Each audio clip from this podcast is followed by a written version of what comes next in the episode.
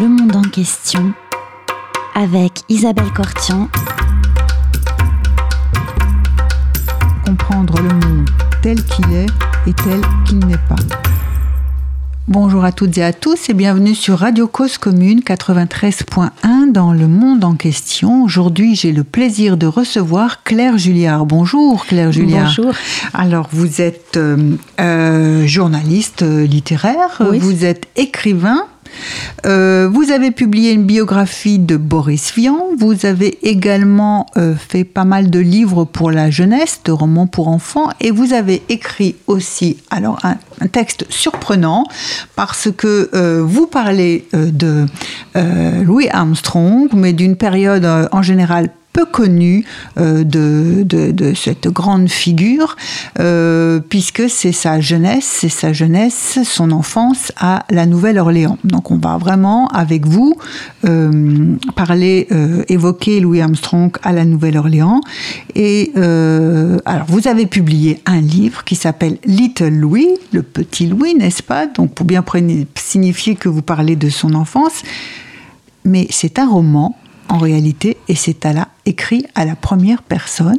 Donc c'est lui qui, euh, qui parle, n'est-ce pas? Le, le narrateur, c'est lui. Alors vous pouvez nous expliquer comment vous est venue cette idée, ce projet? Oui, alors, euh, bon, déjà, j'adore le jazz. Oui, Euh, J'ai toujours aimé Louis Armstrong. Mais euh, j'avais écrit un ou deux articles comme ça, oui, où je racontais son enfance, justement. Enfin, oui. je me suis mis à en parler. Je l'ai raconté autour de moi. J'ai vu les gens assez fascinés Oui, pour ce le peu que j'en savais, à vrai dire. Puis ça m'est resté en tête. Comme j'avais écrit une biographie de, de Boris Vian, les éditeurs ont commencé à me demander de faire des biographies. Or, j'avais plus du tout envie d'en faire. parce que moi, ce que j'aime, c'est écrire des romans. Et euh, j'avais dit bah, peut-être Louis Armstrong. Puis je suis revenue, j'ai dit oh non, mais ce qui m'intéresse, c'est son enfance. Et puis ce qui m'intéresse, c'est de le traiter comme un roman, parce que c'est un récit tellement légendaire.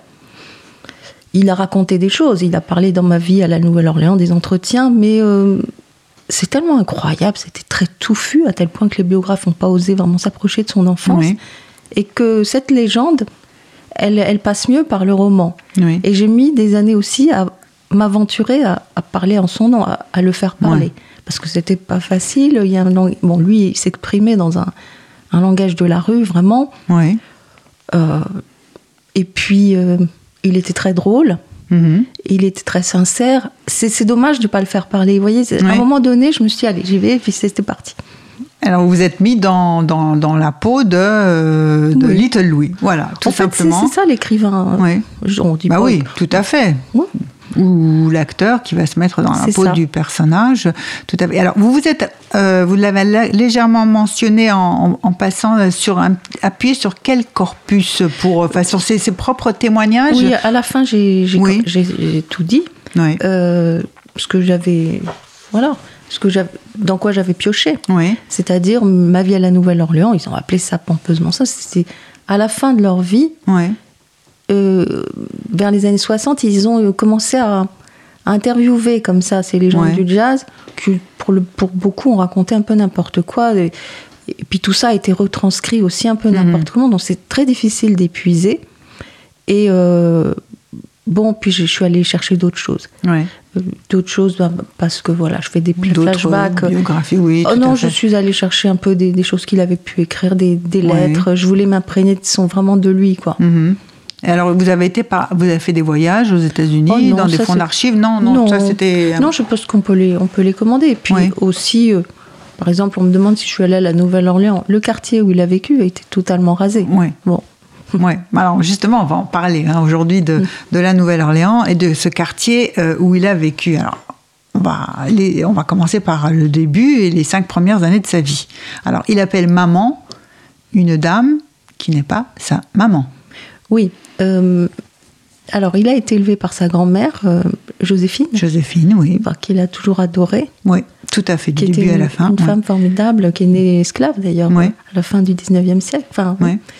Et euh, qui n'était pas vieille, parce que Mhm. là-bas, on disait mon vieux à quelqu'un qui a, qui a 20 ans, et les femmes parlaient de leur, de leur bonhomme en disant mon vieux. Et euh, elle l'a vraiment bien élevé. Elle l'a appris, elle l'a inscrit à la chorale. Il a appris à chanter. Mais surtout, euh, il était euh, toujours dans ses pattes. Il a, comme il vivait dans un quartier dangereux, la Ouais. Nouvelle-Orléans. euh, Perdido oui, Perdido, c'est ça Quartier de perdition. Ouais, oui. Euh, C'est ça, avec les, les prostituées, Mhm. les, les macros, enfin, ouais. tout ça, les brigands, beaucoup d'armes à feu, hein, parce que, voilà, ils se sont un peu emparés de l'arme du maître, et puis, bon, ça circulait partout. Avant, pendant longtemps, quand ils étaient esclaves, ils n'ont pas eu droit à l'arme. Ouais. Ils avaient que des armes blanches. Enfin, je sais pas, Ouais. il y avait une fascination, mais de toute façon, qui est très américaine pour les Ouais. armes à feu. En plus, Puis, oui. Oui, et puis aussi, c'est un quartier, en effet, de brigands. Donc elle ne l'a jamais lâché la main, je crois. Elle l'emmenait euh, vraiment avec. Quand elle, elle était servante chez les, chez des Blancs, parce que Ouais. rien n'avait changé dans, le fond. Et puis, euh, enfin, il était toujours là. Il jouait même parfois avec des petits Blancs, parce que les enfants ne sont pas encore totalement racistes. Même si c'était, il était en pleine ségrégation. En pleine ségrégation, En pleine ségrégation. Mais dans une telle misère que finalement, ça circule peut-être mieux. Et, euh, et donc, c'est un personnage extrêmement touchant, cette, cette grand-mère, qui- parce que bon, on, l'a, on, l'a, on lui a confié Louis, elle a pensé qu'elle l'élèverait toujours, jusqu'au jour où. Jusqu'au jour où, alors, euh, on va peut-être d'abord faire euh, écouter, justement, vous, elle l'inscrit à la chorale, euh, à la chorale à l'église. Oui, Hein, euh, Catholique, et- catholique, catholique, avec euh, ça, c'est à côté de la grand-mère, parce qu'on verra tout à l'heure la suite que Oui, oui, voilà. Et donc, ben justement, vous parlez des armes à feu qui circulent, et dans ses mémoires, il se souvient de la première fois qu'il a dû chanter pour un des jeunes garçons. Hein, qui meurt euh, comme ça d'une balle perdue. Oui. Et il raconte comment il a chanté pour la première fois pour lui When the Saints Go Marching In. Alors on va écouter.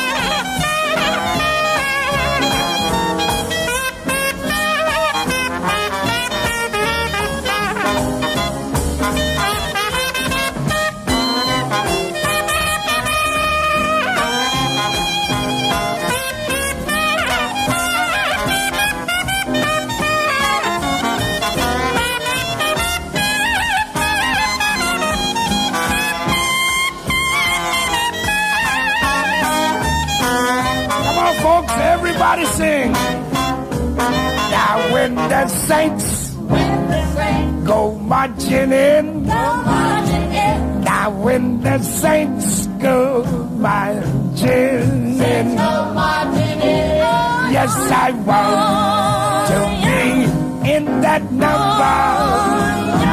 I when the saints go marching in. Sing it again. Now when the saints marching in.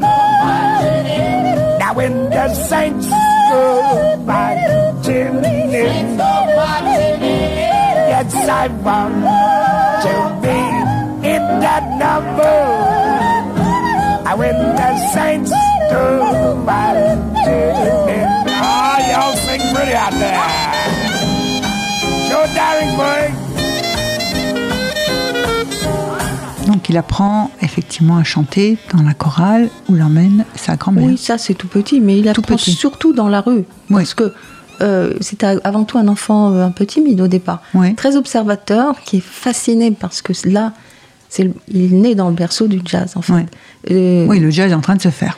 En train de se faire, ça s'appelle encore le blues, ou après ça s'est appelé le jazz avec deux S, parce que peut-être une origine française, euh, comme venant de jazzer peut-être. Et donc, euh, il, a la, la chance, parce qu'il dit toujours qu'il a eu la chance, même s'il Oui. était miséreux, qu'il était, il allait pieds nus.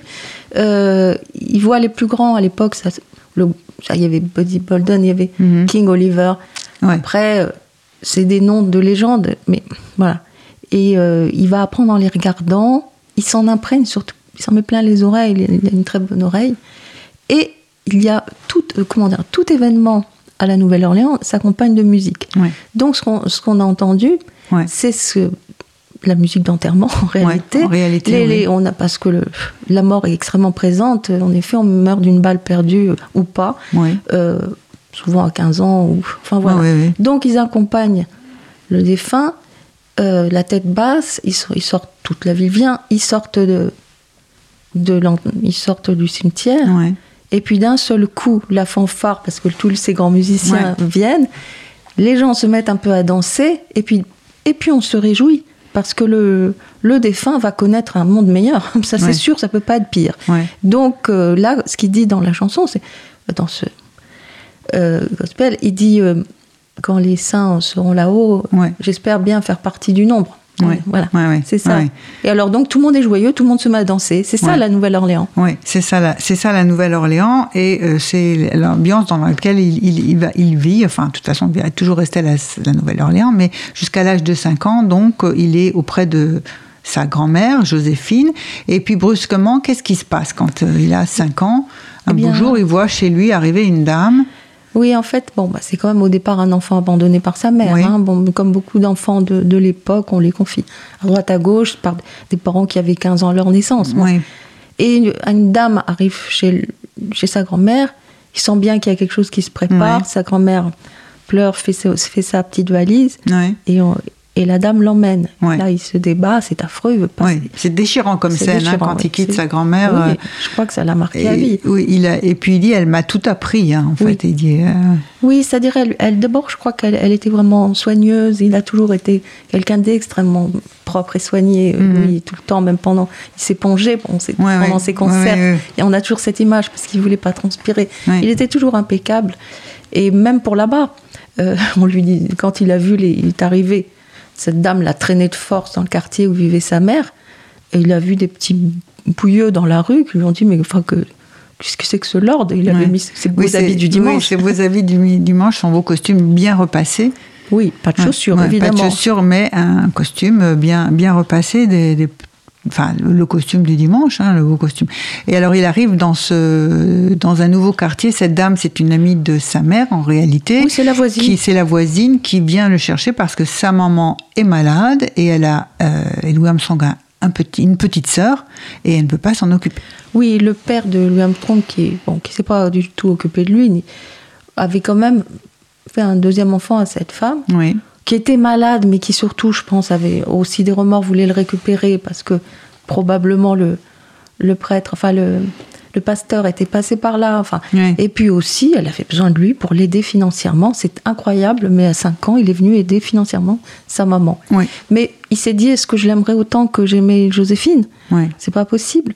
Puis très vite, euh, très vite, il l'a reconnu, quoi. Mais Oui. Voilà. Oui, il, oui, il oui. est allé se coucher dans son lit, puis voilà, c'était comme un, un petit. Oui, il raconte ça de façon euh, tout à fait. Enfin, aussi, on sent bien la scène du le déchirement avec la séparation avec euh, Joséphine, et, mais finalement, il s'adapte et puis il aime bien sa petite sœur et euh, il, il accepte euh, effectivement ce retour dans, dans, auprès de, de sa mère et il a euh, et alors là, il va être comme déjà un chef de famille puisque c'est lui qui va aller travailler. Ben, comme vous dites, c'est quelqu'un qui s'est toujours adapté. Ça a été une, enfin, c'est une- c'est ça l'intelligence aussi, et il l'a toujours eu très tôt. Il a reconnu sa mère. Ils se sont, ils se sont, ah, elle, elle avait un peu des remords. Ils se sont très bien entendus. Oui. Elle avait que 15 ans de plus que lui. Elle était une femme à qui un peu le même caractère que lui. Elle était fonceuse, elle était un peu Ouais. exubérante. Elle était très exubérante. Et donc Oui, Mayanne. ça a été tout un fameux tandem. Puis il a, il a vu cette petite sœur qu'ils ont appelée euh, Lucie. Mama Lucie, je Mama sais pas Lucie, pourquoi. oui, Et puis euh, voilà. Enfin très vite, euh, elle lui dit tiens voilà de l'argent. Et va faire les courses. Et il est obligé de traverser à 5 ans un quartier extrêmement dangereux, Oui. tout seul. Bon, il se dit elle va, il se fait embêter par des garçons. Il se dit maman va peut-être sortir. Bah non. Elle l'a toujours traité comme euh, comme un, adulte. Oui. Oui, oui. Oui, d'ailleurs, il a une petite euh, rixe avec une bande qui veut l'intimider, mais il ne se laisse pas faire. Non. Non. Il leur casse la figure. Il leur casse la figure. Euh, tout à fait, il leur lance des briques, hein, parce que, comme il dit là-bas, c'était un jeu de. un sport un peu. Bah, sport de sport Ouais, homo- ouais. homologué à la Ouais, Nouvelle-Orléans. C'était très très violent. Donc les gens balançaient des briques qui traînaient par terre, qui étaient entassées. Ils se les balançaient dessus, puis c'est tout. Hein. Ouais. Alors, en fait, c'était sa première sortie, la première fois qu'il est envoyé par sa mère pour faire des courses. Oui, c'est le Euh, baptême il- du feu. Et c'est le baptême du feu. Euh, il se bagarre, il en sort tout à fait grandi. Du coup, il est respecté. Oui, comment ça Oui, c'est-à-dire que c'est surtout qu'il dégageait tellement quelque chose quand on voit son sourire. Euh, il était magnétique.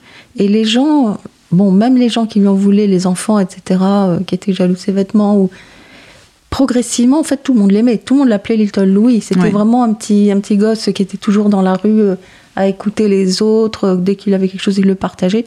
C'était un enfant adorable, quoi. Ouais. Ah, Donc, euh, il se fait respecter dans ce nouveau euh, quartier. euh, alors, c'est plus Perdidos, c'est comment il s'appelle le C'est juste à côté. Ah, c'est juste à côté. non, c'est vraiment, vous savez, des quartiers, c'est vraiment des, des comme ça, Quelques blocs, quoi. quelques blocs. Euh, ça vaut guère mieux, c'est vraiment le quartier des prostituées. Il est probable que sa mère, si elle l'a laissé tomber, c'est qu'elle est allée se prostituer aussi Mhm. pour, pour surmonter Pour- la pour- misère. Pour surmonter la misère. hein, bon, elle lui en c'était- a jamais trop parlé parce que puis lui, il n'avait pas envie d'en parler non plus, donc euh, ça reste un peu en suspens. Ce qu'il y a, c'est qu'après, elle s'est laissée travailler autrement. Mais enfin, on- bon, on avait les blancs avaient aboli le- euh, l'esclavage, Ouais. mais pas, mais pas l'exploitation. Ouais. Donc les, les- les gens étaient, payés à la journée. Avec une pièce 7, ils avaient à peine de quoi payer leur chambre. Ouais. Donc bah, ils ne pouvaient pas, même ils- avec sa petite sœur, ils ont fait une- combien de fois les poubelles.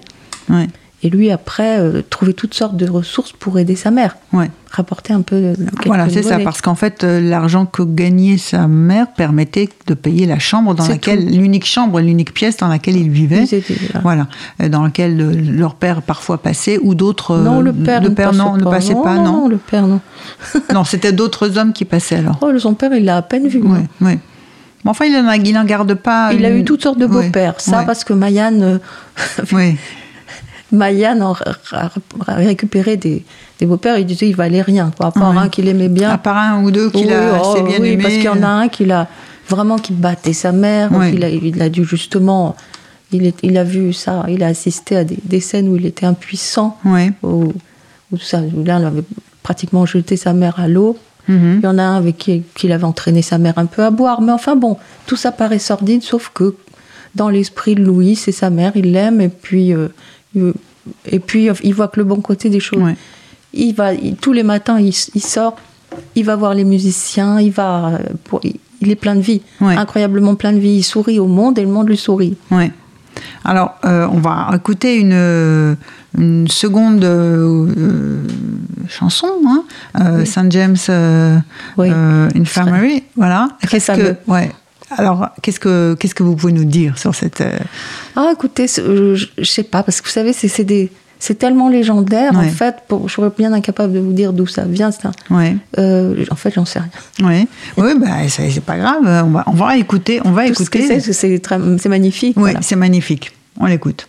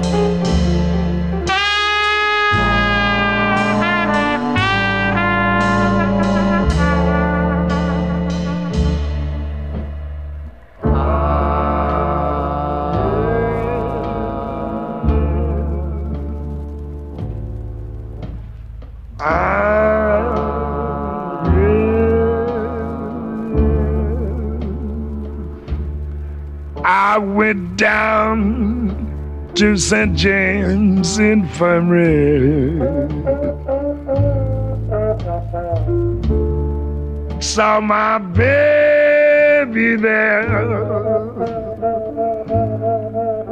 She was stretched out on a long white table. So cold, so sweet, so fair. Go, let her go. God bless her. wherever she may be. She can look this wide world over, but she'll never find a sweet man like me. Bragging. when I die, bury me in straight lace shoes. I want a box bag coat and a Stetson hat. John B. That is. Put a twenty dollar gold piece on my watch chain. So the boys will know that I died standing back.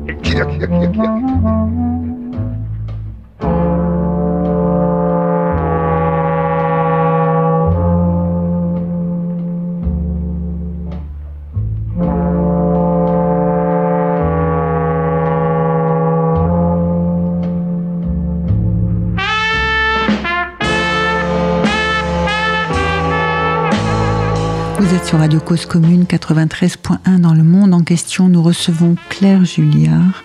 Claire, c'est magnifique Oui. ce que nous venons d'entendre. C'est ça. Alors, quand on entend des choses pareilles, on se dit que un garçon comme Louis, euh, entre brigand et, et euh, musicien, il a fait son choix tout de suite Oui. parce que il a, comme il a l'âme, bon, il a l'âme musicienne. C'est un artiste né. Oui. Vraiment, euh, peu importe le milieu où il est, il se serait débrouillé pour pour pour être essayer d'égaler les gens qui qu'il a entendus. Oui.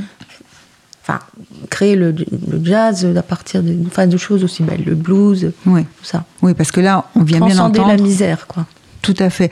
Mais on, vi- on- on vient d'entendre euh, la musique à la Nouvelle-Orléans, la fanfare. hein. Oui, oui, tout à fait. à la fois funèbre et puis bon, funèbre entend qu'il rit au milieu. Oui, tout, tout, tout, tout, à fait ce que vous expliquiez sur au fait, à la fin des enterrements, on danse parce que euh, la vie d'après ne peut être, ne peut pas être pire que celle de qu'on a vécue.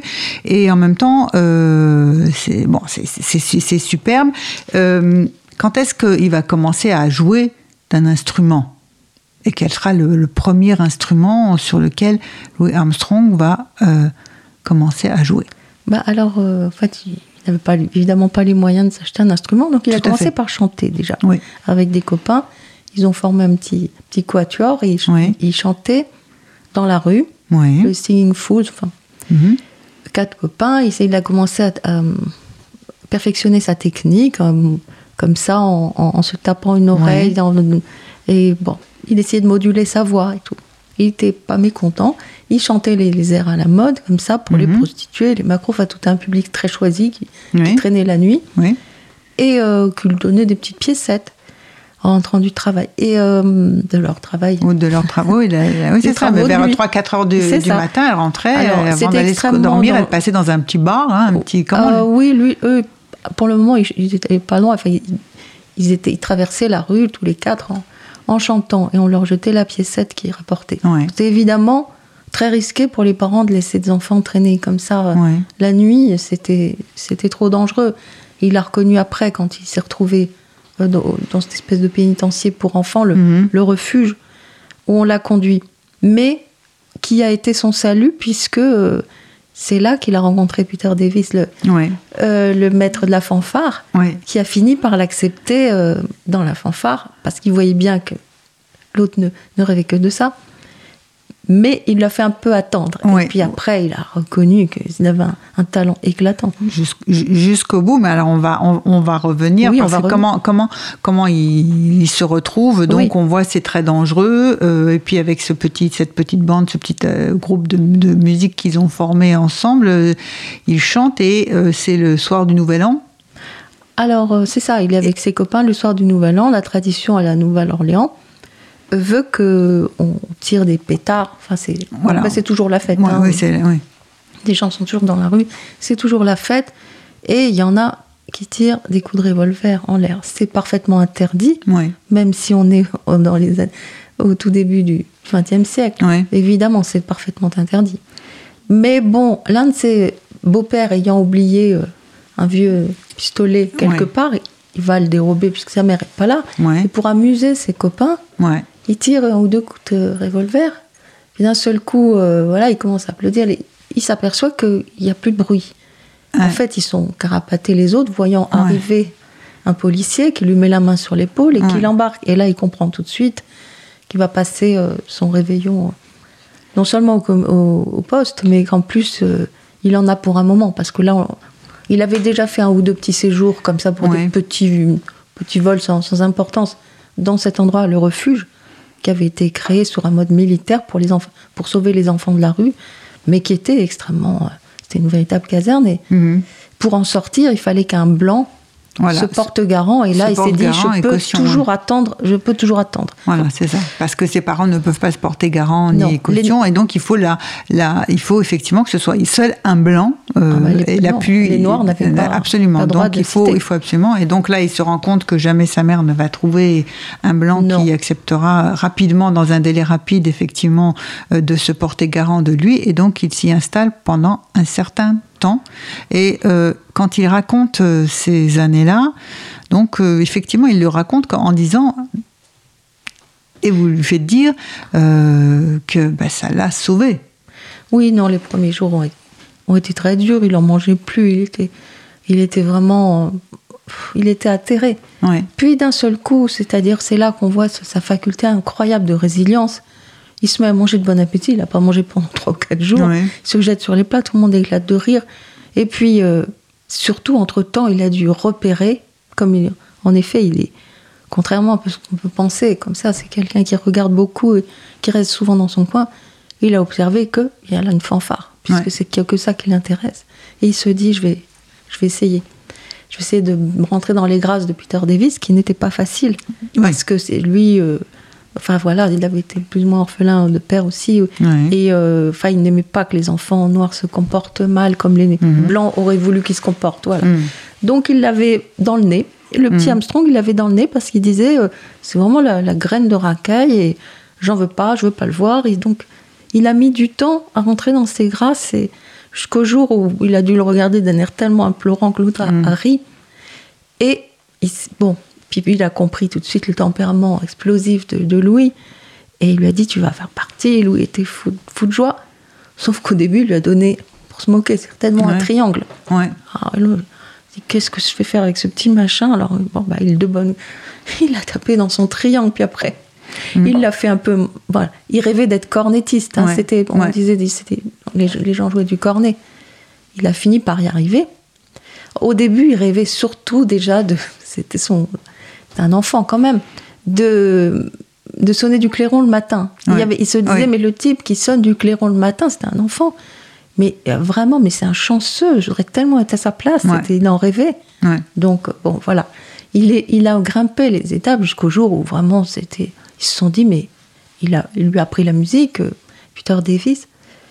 Pas le, pas le solfège, mais Oui, tout à fait, à jouer, apprendre, comme, ouais, comme, ouais. comme ils apprenaient là-bas, À l'oreille. ouais. Mhm. Et euh, il s'aperçoit que vraiment, euh, là, c'est, il a affaire à quelqu'un. Ouais. Donc, euh, bon. Oui, il découvre le talent et il va, le- il va Euh, l'encourager. hein. progressivement, la, la- la fanfare du refuge, avec un, des jolis costumes d'ailleurs, dont il Mhm. était très fier, Louis, de porter ça. Euh, ils sortent Mhm. pour les, les animations de rue, de, de processions diverses. Mhm. Et lui en tête, enfin, c'est merveilleux. Ouais. Et il se dit, euh, il se dit, mais si, si le noir comme ça, on marche tous bien groupés et tout, on, on, on- on vaincra, quoi. D'une Ouais. certaine façon, on sortira de notre, Ouais. on s'élèvera, on sortira de notre condition. Parce qu'à l'époque, il y a quand même dans les rues, c'est des, il y a des bandes de blancs avinés qui, qui Mhm. sèment la terreur, qui viennent pour, euh, pour, euh, pour tuer des noirs, en fait. hein. Ouais, et ouais. plus ou moins, la, la voie est ouverte par la police. Qui- fait partie plus ou moins du Ku Klux Klan aussi. Oui, enfin, ouais. c'est euh, réellement très très dangereux. Oui. Vous avez raison de, de, de, de le souligner, tout à fait, oui. Et surtout, la ségrégation règne on ne sait pas quand ça s'arrêtera. Mhm. Et lui, il en ce qui est incroyable dans son caractère, c'est qu'il n'en tient pas vraiment compte. Le jour où il, a, il découvre la ségrégation, c'est-à-dire le jour où il prend justement. Bah justement, oui. oui. On a, oui. Racon- racontons quand est-ce qu'il il découvre la ségrégation. Voilà. Donc, il a vécu chez sa grand-mère. C'est ce jour maudit où il est arraché à sa grand-mère, où il, il découvre tout en même temps, quoi. On lui enlève sa, sa, sa- grand-mère chérie, qui reverra quand même, bien sûr, il ira la voir le dimanche, tout ça, mais c'est pas pareil. Et puis, euh, il monte dans un dans le bus avec cette dame qui, qui le, le traîne. Et puis, euh, il dit, bah, il se met à courir pour aller dans les premiers Premier rang, s'asseoir à l'avant du bus. Oui, à l'avant du bus. Et la dame lui dit mais Viens, viens, viens, elle devient livide. Et qu'est-ce qui se passe? Et puis d'un seul coup, il voit la pancarte, Ouais, que c'est interdit aux Noirs. ouais. Et là, mon Dieu, il comprend que. Il comprend. Il y a toujours un- dans, l'existence des Noirs américains, euh, ils racontent le jour où ils, sont, ils ont pris ça dans la figure. C'est terrifiant. Et bah voilà, c'est leur euh, comme une malédiction qui tombe. Donc il va s'asseoir à l'arrière du bus et il se dit Voilà. aujourd'hui, bah, Ouais, c'était une sacrée journée Sacrée pour journée. euh, petit Louis. oui, euh, voilà. que cette journée où il arrache à sa grand-mère, il découvre la ségrégation parce que spontanément, dans, dans toute sa spontanéité, il veut s'asseoir à l'avant pour regarder. C'est la première fois qu'il prend un bus. il découvre ce qu'on appelait les lois Jim Crow, c'est-à-dire c'était des lois euh, qui euh, qui interdisent enfin qui interdisaient un, un certain nombre de choses enfin aux noirs Mhm. les toilettes les machins Ouais, etc ouais. tout était euh, enfin euh, tout était séparé quoi Ouais.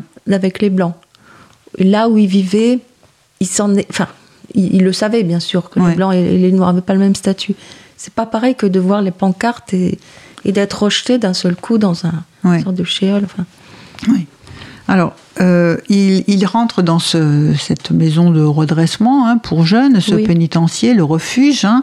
Euh, il va entrer dans la chorale, donc dans, ce, dans Oui. la fanfare euh, dirigée par Peter Davis. qui devient comme un père pour lui en fait. Qui Il- devient- ça devient l'image du père et il en est il est en adoration devant ce, Oui. cet homme qui est mince, qui est qui est très distingué, qui a souvent les bras croisés, qu'on qu'on- vu- on peut voir parce Oui. qu'il a joué avec lui jusqu'à la fin de sa vie. Oui. Il est allé le récupérer. Ils se sont toujours ils ont toujours vus.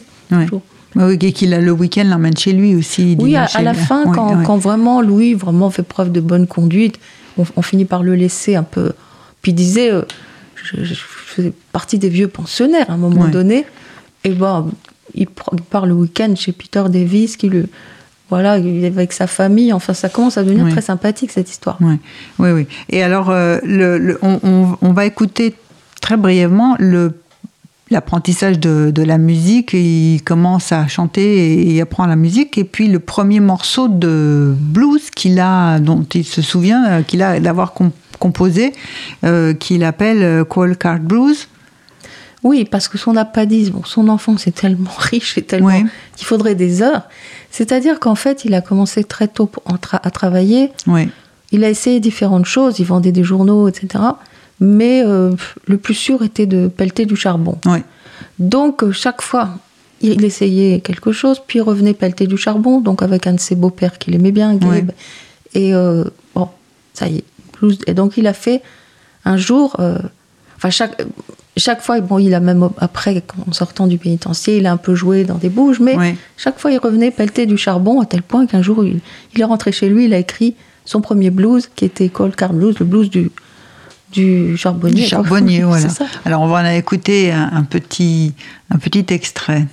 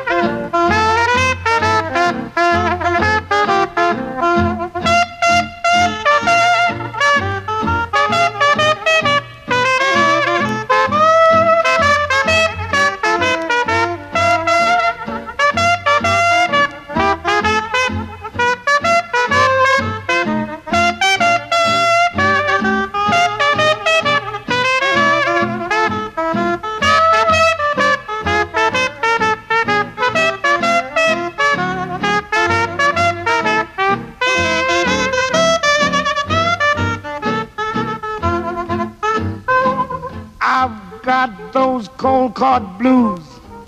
I'm really all confused. I'm about to lose my very mind.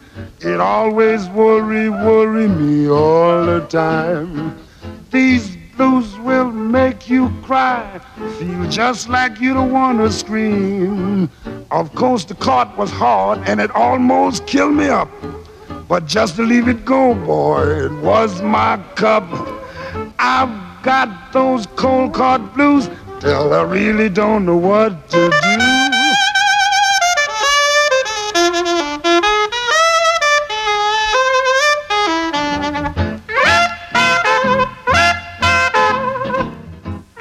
Claire Julliard, alors c'est la première, le premier morceau de blues qu'il compose. Oui, c'est-à-dire que, bon, ça, à la fois, c'est ce côté. Euh, c'est un vrai blues avec le côté tout ça, ça va me tuer, j'en ai marre, etc. Ouais. Relevé par une musique extrêmement joyeuse. Ouais, ouais, ouais. Et tout. C'est donc il y a une pointe d'humour aussi. Bon, Euh, En fait, ça, ça va, c'est comme vous l'avez dit, c'est c'est le plus fixe de ses emplois, de ses, ah oui. de ces Oui. milliers de petits métiers qu'il va faire. Et il en avait marre. il- ah oui, et- Oui, il en avait marre, fran- franchement. Mais enfin, bon, bah, il a tout fait ça. Il n'était pas tout seul, il avait des copains, c'est tout ça, ça- toute sa vie. Il n'a jamais été seul. Il a toujours eu des copains. C'était très important. Il a, il a toujours partagé tout, tout ce qu'il faisait oui. et euh, aimait la compagnie. Mais euh, voilà. Et voilà, il était ramené à ce sort en se disant est-ce que je vais vraiment passer ma vie comme ça? Est-ce Mhm. que un jour je pourrais vivre de la musique? Rien n'était sûr. hein, ça vraiment. non. Rien ri- rien n'était sûr. Et alors, euh, on avance, euh, il sort du pénitencier, hein, il sort de cette, cette maison de, de redressement, donc il reprend aussi du travail euh, comme charbonnier, hein, pour pelleter du Ah oui. charbon, parce que il y a toujours, euh, il en trouve toujours là. Euh, et euh, progressivement, qu'est-ce qu'est-ce qui va se passer? Donc, il a le rêve de faire de la musique. Il parle aussi d'une famille, de sa famille juive. Alors, Oui, alors en fait, ça c'était. Chronologiquement, c'était avant le, le refuge. ouais. C'est-à-dire que. Il a, comment, bah, il a justement pelleté du charbon pour Ouais. cette famille Karnowski, euh, qui, euh, qui avait une maison, qui avait rien de rare, qui avait une petite entreprise comme ça, et qui, euh, mais familiale, avec les deux fils, il, il se- il se transportait en, sur un. Comment ça s'appelle, bref. Un wagonnet? Oui, Une petit petite carriole, une Petite- carriole? Voilà, Oui, une carriole. carriole. Et euh, bah, ils, ils vendaient du charbon comme ça et, et qu'ils entreposaient dans la cour. Mais cette famille, euh, la dame Esther, la femme, le regarde, ce gosse qui était quand même vraiment très très jeune, 6 Ouais. ans. Elle le voit qu'il était peut-être pas très bien euh, nourri. Oui, Donc elle il, lui a, dit il a tu, faim. tu manges, Il- tu ouais. manges vraiment, oui, oui, tout ça. Elle commence à lui fourrer tous les jours du pain azime dans les poches.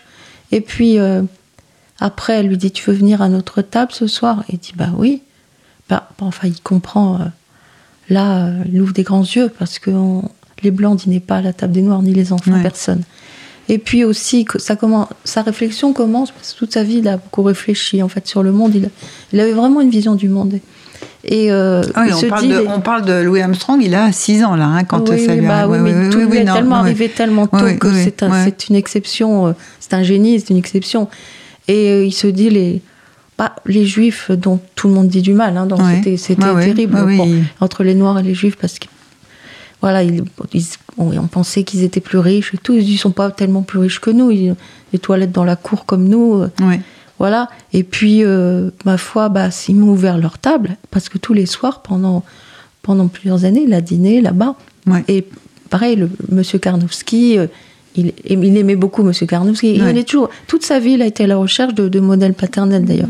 Tout à Les, fait. les fils Karnowski ont été Des absolu- amis. comme des frères. Euh, il berçait le, dernier bébé, qui a, qui a continué à le suivre toute sa vie Ouais. aussi en- dans ses concerts. Et euh, avec la mère, il avait appris une berceuse yiddish. Oui. Et en fait, c'est- il a un peu Qu'on a ma- cherché, euh, qu'on voulait écouter, Bah mais oui, qu'on n'a pas trouvé. hein, mais je et, vous ai euh, demandé, oui. ma- et donc, euh, voilà, il, a des souvenirs euh, très forts. Et euh, peut-être, c'est d'ailleurs, quand on parlait de son, son premier instrument, c'est euh, un jour, il a vu, il a vu une- un vieux cornet tout, tout rouillé sur une vitrine, enfin d'un type qui devait revendre des vieux objets. Ouais, ouais. Et il le regardait avec tels yeux que un des frères Karnowski lui a dit bon, allez, je vais, je vais t'aider à l'acheter. Ouais. Il lui a prêté de l'argent et ils ont bon, ils ont passé un coup de polish là-dessus. C'était pas vraiment l'instrument était pas complètement. Bon, enfin, il a commencé à, à se tirer des sons Ouais. et à tirer le chaland un peu, Ouais. vendre, vendre du charbon, vendre du charbon. Il faisait déjà un peu l'andouille et euh, voilà, il était déjà content. Ouais. C'était pas un vrai vrai cornet, il manquait une partie. Mais bon, ça a été son premier et c'était grâce au Karnowski. Et il faut rappeler quand même, Lou- Louis Armstrong étant un esprit extrêmement ouvert, plus que ça, il a porté l'étoile juive toute sa vie, l'étoile de David, Ouais. autour du cou, en souvenir des Karnowski. Et voilà. Et c'est pour lui, il y avait une unité. Il disait, il s'est dit très vite, on est dans le même bain, les Ouais. juifs et moi. On, on voit euh, et nous, nous les noirs. C'est-à-dire. euh, Bon, les, les, les gens nous rejettent, euh, etc. Et eux, moi, ils ont été bons avec moi et j'ai- Et on, voit, bien. on voit- on voit très nettement l'enfant qui, qui, qui se rend compte qu'à l'extérieur, on entend tout le temps du mal, dire du mal et l'antisémitisme qui est prégnant. Et en même temps, euh, effectivement, il se dit, ben, ça correspond pas du tout. euh, Qu'est-ce qu'on raconte? Enfin Oui. voilà, il remet, il remet en cause, enfin, il déconstruit les Il- préjugés euh, avec son, son- enfin, il a 6 ans, Il 7 juge ans. de ses yeux. Il juge par ses yeux. Il Il, dit, ben non, ce qu'on dit, sont- ça va pas. Il voit des gens comme nous, et puis euh, ils Non, sont- mais il voit des gens surtout très généreux. euh, qui, il dit, ils sont un peu comme nous parce qu'ils ont vraiment le sens de la famille. Ils ont toujours plein de cousins, plein. Ouais. Comme lui, ça, ça- quand il a découvert sa mère, il a découvert un oncle Ike qui avait six enfants. Il y avait bon, tout ça, ça, ça grouillait de partout. C'était pareil là-bas. Ils vivent en- entre entre eux. Ils sont généreux. Ils respectent. Ils sont respectueux de, de Dieu et des, et Ouais. des hommes. Et il ma foi, il s'est dit, bah, je sais pas ce qu'on raconte. Quoi. Ouais, ouais, ouais. Il y avait beaucoup de jalousie parfois aussi entre les gens. Bon, les préjugés habituels, quoi. Mhm. Oui, tout à fait. Et donc, son, son, son grand rêve, c'est euh, effectivement euh, de porter cette étoile Oui. hein, au- autour du cou. Ben, Et C'est-à-dire c'est qu'il le les voyait avec ouais, petite étoile, ouais. ça lui a fait envie Oui, aussi. Oui, tout à fait. Et c'est un cadeau que le père euh, va lui faire quand il va les quitter. Oui, dans mon roman. Après, euh, c'est peut-être une hypothèse, mais je Ah. pense que ça vient d'eux, oui. Je pense que ça vient d'eux, euh, que c'est un cadeau parce que, voilà, c'est qu'il il avait compris que c'était un porte-bonheur. Oui, oui, oui, oui, tout C'est à très fait. tentant. Oui, oui, oui. Alors, il avait, euh, il a, il- on va, on va continuer à écouter euh, Louis Armstrong avec un morceau cette fois que vous aimez, peut-être votre préféré, Claire Julia, Ah oui, j'aime beaucoup. Oui. Shadrach. Mm. Oui. Alors, on va l'écouter. The story of Shadrach, Meshach, and Abednego.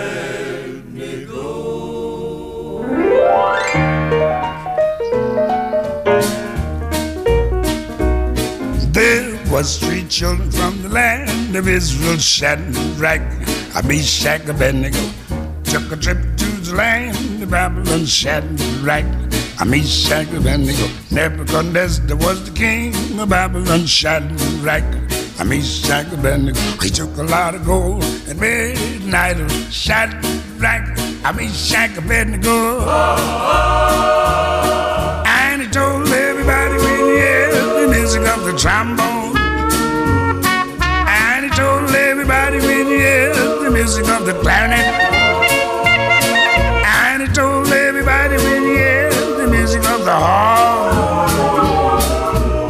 You must fall down and worship the idol Shadrach, Meshach, Abednego. But the children of Israel would not bow down. Shadrach, Meshach, Abednego. Couldn't fool them with the golden idol. Shadrach, Meshach, Abednego. I said you couldn't fool them with the golden idol. Shadrach, Meshach, Abednego. Claire Julia, ça swing Ah oui, alors Radio ça- Cause Commune. C'est-à-dire que euh, j'aime beaucoup ce Shadrach parce que, bon, comme beaucoup de, de gospel, c'est- c'est inspiré de la Bible. hein. Là, Oui. c'est les trois enfants qui défièrent le Nabucodonosor, Oui, oui, le roi de fait. Babylone, et qui, euh, qui refusèrent de s'incliner devant le veau d'or. Et ça correspond à cette rébellion. Alors évidemment, euh, ré- rébellion enfantine, rébellion des Noirs, c'est-à-dire qu'ils ont quand même, c'était le, voilà, c'est comme ça qu'est né le jazz aussi, c'était des chants d'esclaves, mais au départ, euh, ils, ils- ils étaient imprégnés de la Bible, ils ont repris la Bible pour eux, c'est-à-dire euh, Seigneur viens nous euh, viens nous sauver. Tout à fait. Euh, là, c'est on peut interpréter ça comme la rébellion des Noirs par rapport au maître. Ouais. Et euh, bon, parce qu'à la fin, on- ils sont jetés dans le feu, mais un ange vient les chercher. Ouais.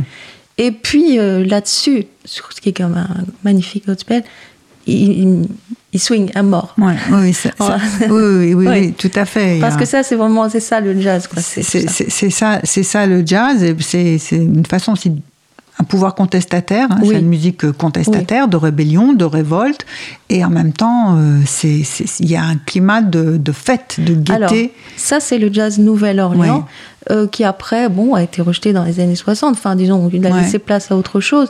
Mais euh, lui, ça, ça le représente vraiment. C'est-à-dire, euh, c'est quand même une musique allègre, très joyeuse. Tout à fait. Très, très joyeuse. Tout à fait, on est vraiment à la Nouvelle-Orléans et euh, on, enfin, on, cerne euh, au plus près ce- cette, cette musique-là, cet esprit, cette ambiance de, de, de cette, euh, de cette ville. Alors, dans ce parcours un peu comme ça qu'on retrace, euh, euh, pas forcément toujours chronologiquement, je voudrais qu'on parle un peu de Clarence. Ah oui. Ah oui, dans les incroyables épisodes de sa Bah oui. Parce que Chef de famille à 5 ans. Oui, c'est ça, chef de famille à 5 ans, voilà qu'il adopte un enfant à 13 ans. Enfin, grosso modo, disons Ouais. que c'est vraiment ça, parce que, bon, il y avait ses- sa, sa fameuse sœur, Mama, Mama Luzi, L'outil. et, euh, et sa cousine, qui était, euh, elles étaient toutes les deux copines et délurées. Ouais. Et cette fameuse cousine, malheureusement, euh, tombe enceinte Oui. des œuvres d'un vieux noir, d'un vieux blanc, pardon, D'un vieux blanc, ouais. qui est un peu violé, enfin, Ouais. qui est un peu abusé de sa jeunesse, parce que et euh, et puis, euh, enfin bon, dans des circonstances assez terribles, elle elle meurt un peu en, en couche parce qu'en plus il n'y avait pas de médecin, enfin bon. Et puis, euh, il y a eu un cataclysme sur la Nouvelle-Orléans. Enfin, il y avait tout, tout ça Ouais, qui ouais. fait qu'elle attend.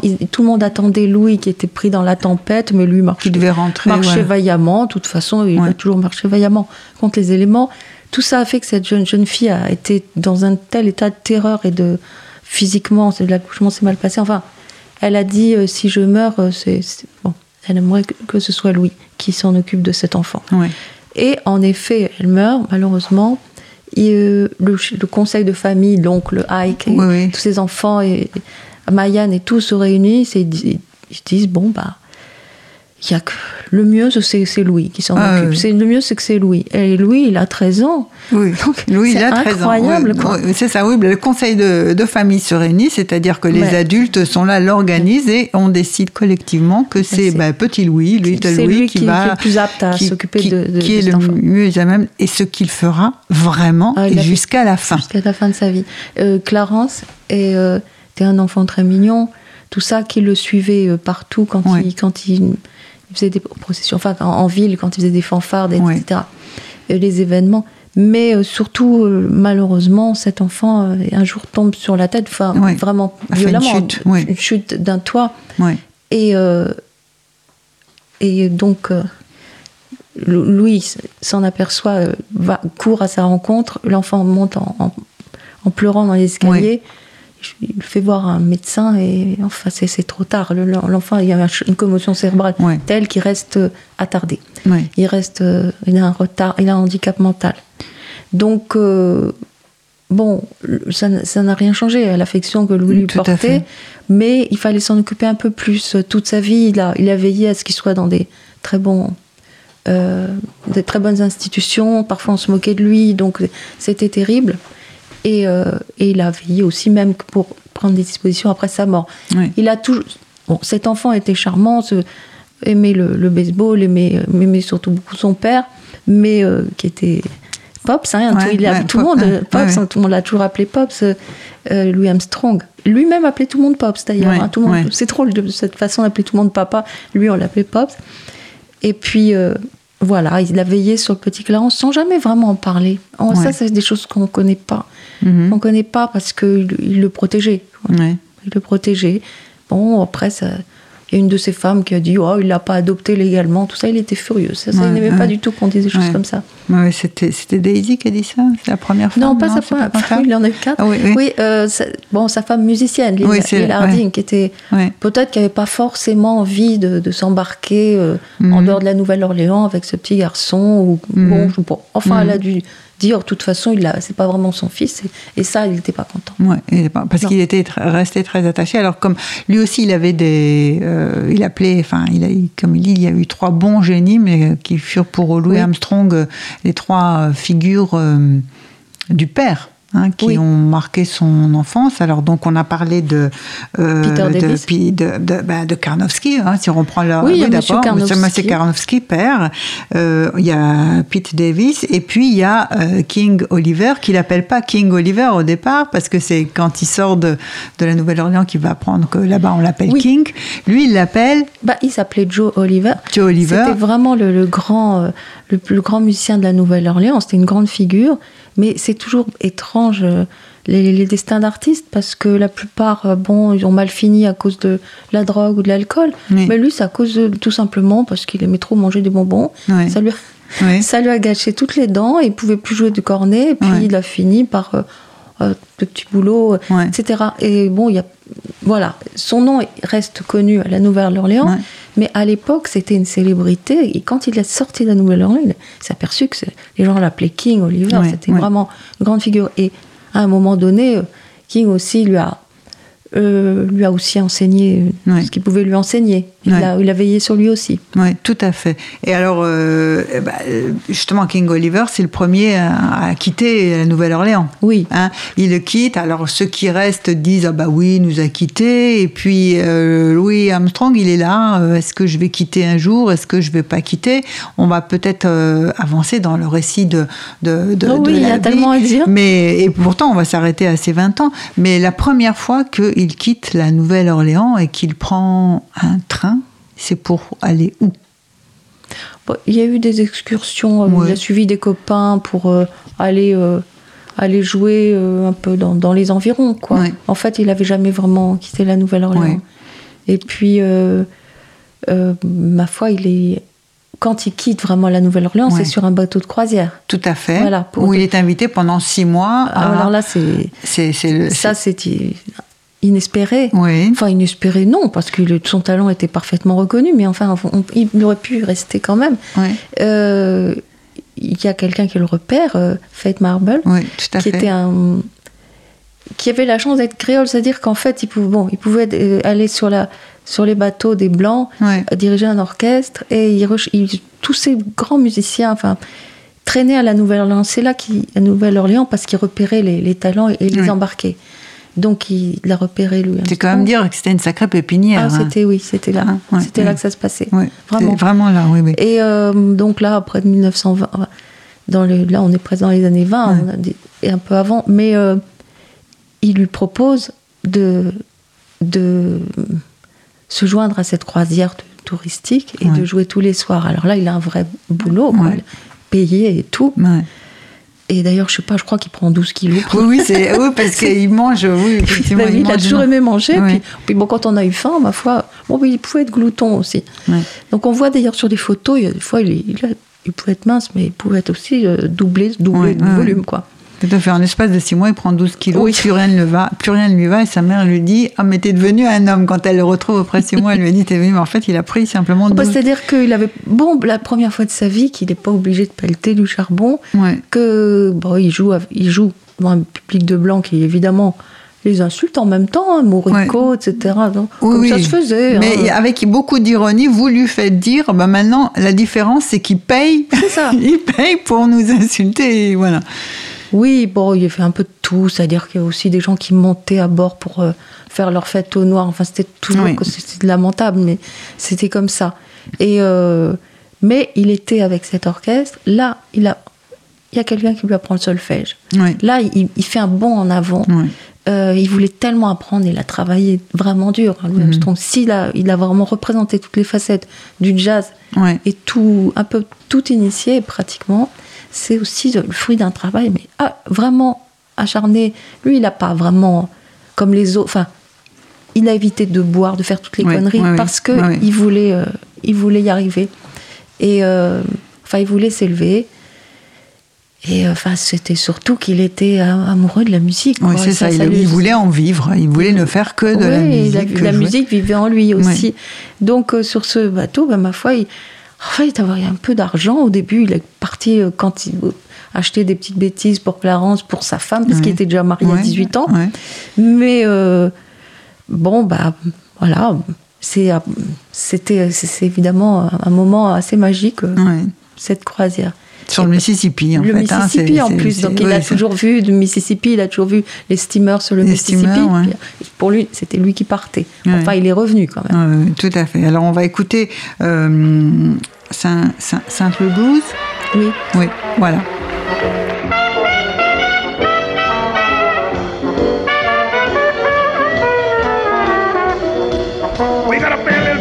To W.C. Handy's based uh, the St. Louis Blues sung by our vocalist, Velma Middleton.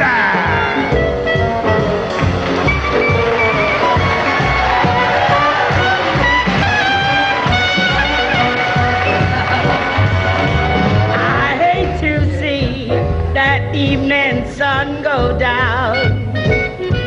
Say, I hate to see that evening sun go down.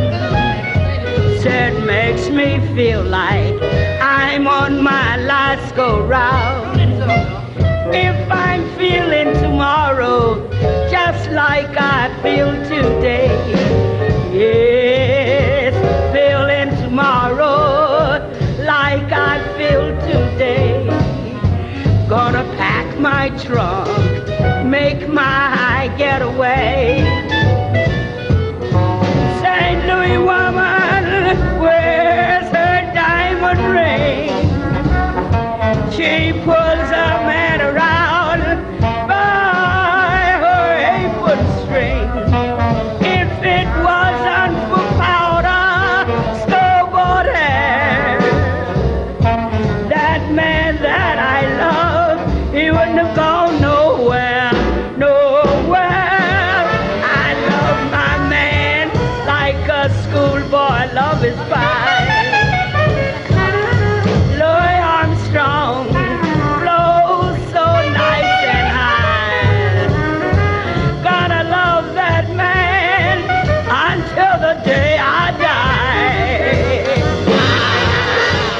Sur Radio Cause Commune 93.1. Nous sommes partis à la Nouvelle-Orléans. Nous sommes en croisière sur le Mississippi avec Claire Julliard.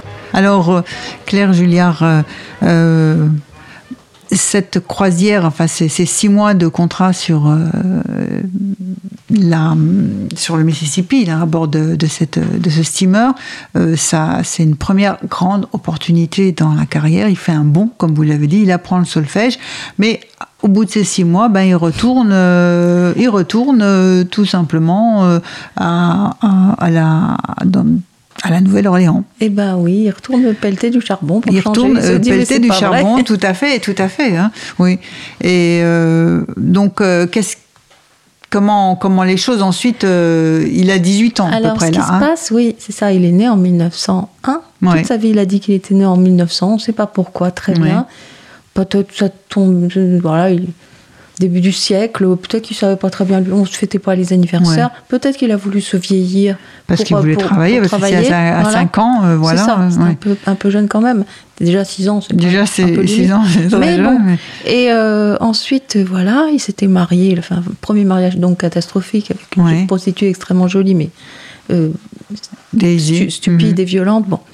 Et puis, donc il retourne et se dit, mais mon Dieu, est-ce que j'en sortirai un jour quoi? Parce qu'il Mhm. voit. il- que les- alors, ce qui se passe, le, le grand événement, c'est c'est la fin de la guerre. Euh, les autorités euh, décident de, contre le, contre le maire de la ville de boucler le quartier Ouais. des prostituées, le Red Light District, où, Ouais. où vivent tous les musiciens Ouais. dans des bouges où, où ils, ils chantent, etc., Mhm. où ils jouent. Et euh, on vide tout ça. Euh, voilà, de la, la pègre s'est terminée provisoirement. Ouais. Et les musiciens se, Se bon, retrouve. euh, un peu se retrouvent au chômage. Les plus, les plus importants, comme King Oliver, sont appelés à Chicago. ouais. on, on raconte que là-bas les Noirs sont mieux traités. Ma foi, plus on, a- on monte aux États-Unis, Mhm. plus on va vers le Nord, mieux c'est. Mieux c'est. Ouais.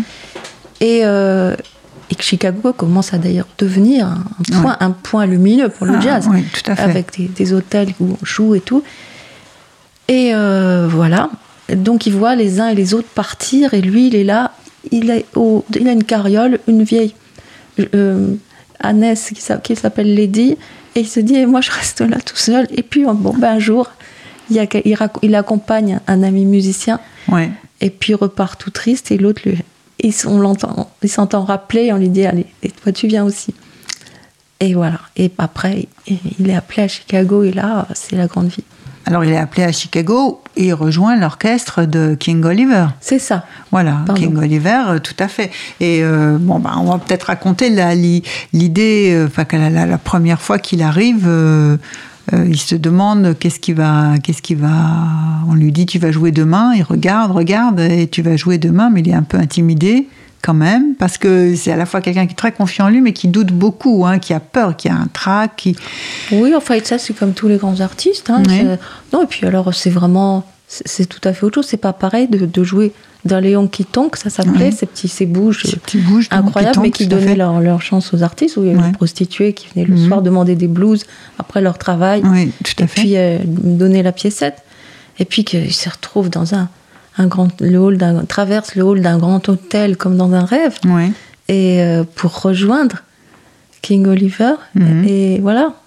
Et bientôt dans cet orchestre, il, il voit une belle jeune femme qui joue du piano, qui va devenir sa deuxième femme. Enfin, Mhm. c'est voilà, cette Ouais. fois il est au paradis, Cette comme il a chanté. Comme, euh, comme il, a, comme il, a, il a très bien chanté, je suis au paradis. Et Oui. En fait, euh, oui, en fait, euh, on- en fait, c'est- la vie qui, qui commence, enfin une nouvelle vie. Là, Alors, c'est plus Little Louis, oui, là. Ça commence à être Louis, Louis Ça Armstrong. commence à être Louis Armstrong. Oui. Et d'ailleurs, au premier concert, euh, il y a King Oliver, donc qui est la première trompette. Hein. Mhm. Et lui, donc, il est passé du cornet à la trompette, aussi Louis Armstrong. Oui, oui. On a oublié de parler de sa blessure à la lèvre. Oui, mais ça, ça c'est un peu. C'est plus tard, Oui. c'est plus tard, parce qu'il en- c'est au fil des ans, à force de. Ouais. de- s'exercer. euh, C'est-à-dire que pas, pas mal de musiciens, de trompettistes ont, Ouais. ont- On- ont des problèmes comme ça. Tout à fait. Et, euh, mais dès le premier concert qu'il donne, euh, le public le réclame. En disant le petit jeune, on veut qu'il joue et lui, on lui fait un solo. Oui. En fait, déjà, ça, y avait eu euh, à la Nouvelle-Orléans, Oui. on l'avait appelé dans un. Ouais.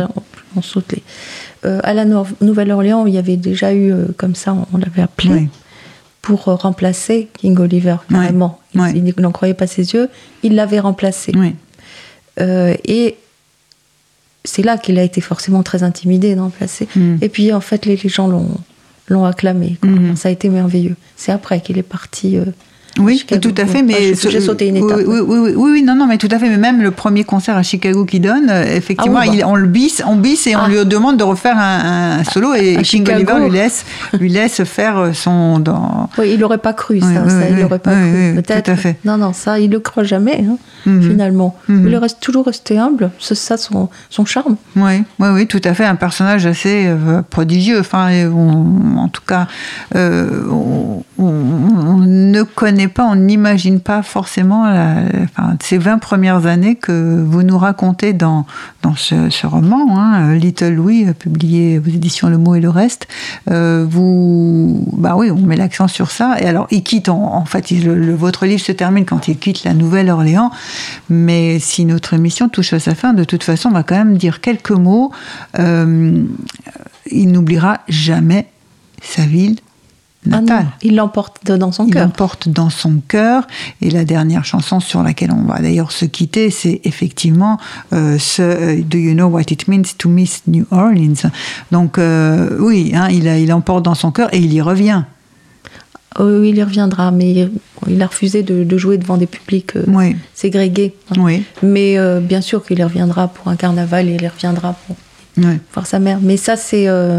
Plus tard. Mais, mais, mais après, il va courir le monde. Quoi. Ouais. Il va être appelé dans le monde entier. Oui, tout à fait. Et, et il aura toujours le blues du- de la Nouvelle-Orléans. Le blues de la Nouvelle-Orléans. Bah, écoutez, notre émission va toucher à sa fin. Je vous remercie Bah, beaucoup. Claire Julliard, euh, de nous avoir présenté euh, cette euh, vie, cette enfance de Louis Armstrong. Et donc, nous nous quittons en écoutant de Louis Armstrong Do You Know What It Means to Miss New Orleans. À très bientôt pour une prochaine émission. Merci, Merci. Julliard. Merci à Stéphane en régie. Gonna play. Do you know what it means to miss New Orleans?